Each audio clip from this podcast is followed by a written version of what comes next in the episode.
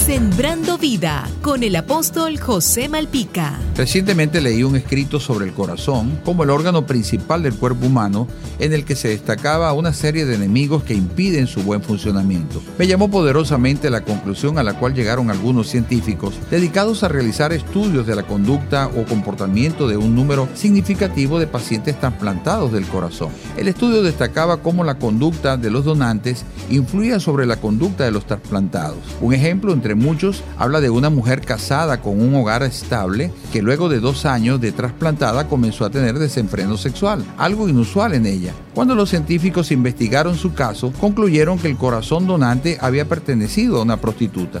Esto nos habla de cómo el corazón es el centro de la vida del hombre y cuán sensible es. La Biblia dice que de la abundancia de él habla la boca. Por esta razón, vemos que Dios en su palabra de continuo nos pide nuestro corazón.